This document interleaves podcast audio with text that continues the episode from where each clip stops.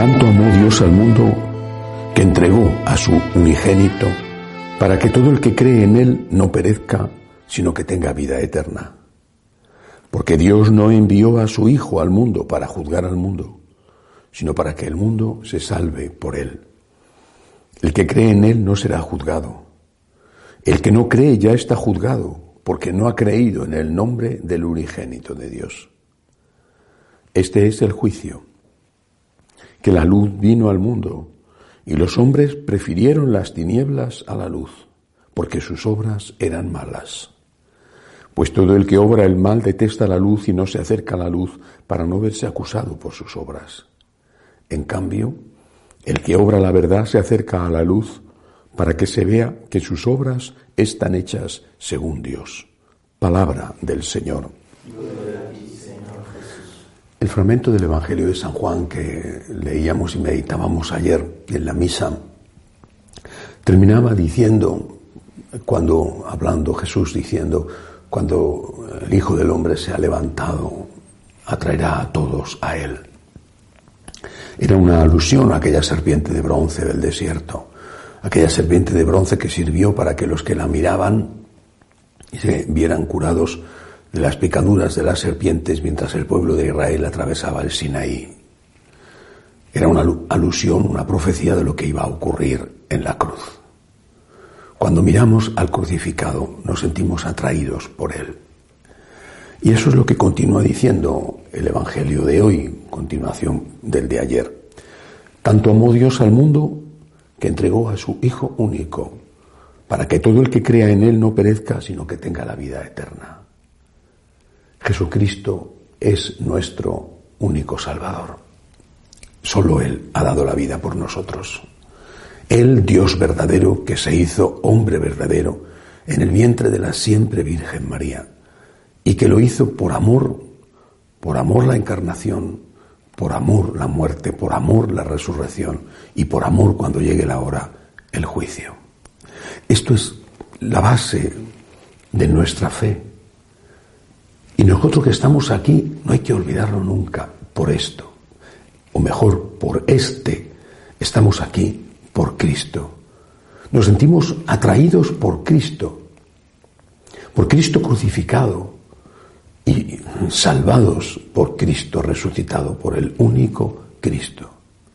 Por eso, cuando eh, tú mismo te preguntas a veces sobre este o aquel eclesiástico, o te preguntan, te inquietan incluso sobre eh, determinados escándalos de la Iglesia, de eclesiásticos que ciertamente han ocurrido, pero que muchas veces son agigantados o incluso inventados en ocasiones.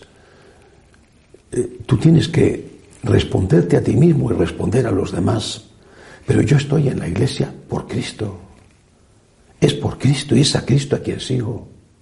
No es a tal o cual persona, aunque esas personas sean muy importantes para mí. Aunque esas personas ciertamente me ayuden o a veces me dificulten el seguimiento de Cristo. Pero a mí, quien no me ha decepcionado es Cristo.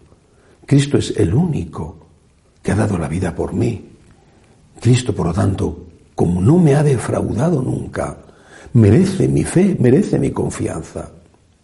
Y esta fe, dice San Juan, esta fe, dice, será la que nos va a salvar. El que cree en Él no será juzgado. Y el que no cree ya está juzgado.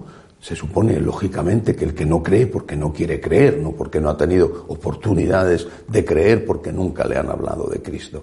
El que no quiere creer que Cristo es Dios y es el Salvador, está siendo juzgado. Es como, como el profesor que no suspende, es el alumno el que se suspende a sí mismo porque no ha querido, a pesar de todo, a pesar de las ofertas y de las ayudas que le han hecho, no ha querido estudiar.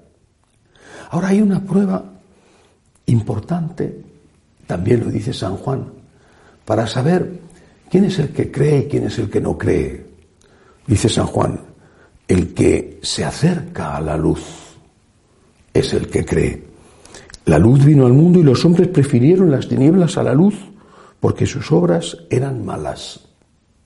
El que se acerca a la luz, no solamente el que dice yo creo, sino el que yo creo y acepto lo que Jesús me enseña.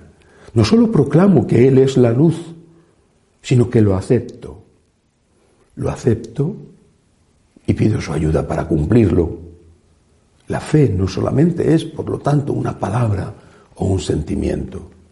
La fe es confianza en Dios y también aceptar la voluntad de Dios y la enseñanza de Dios.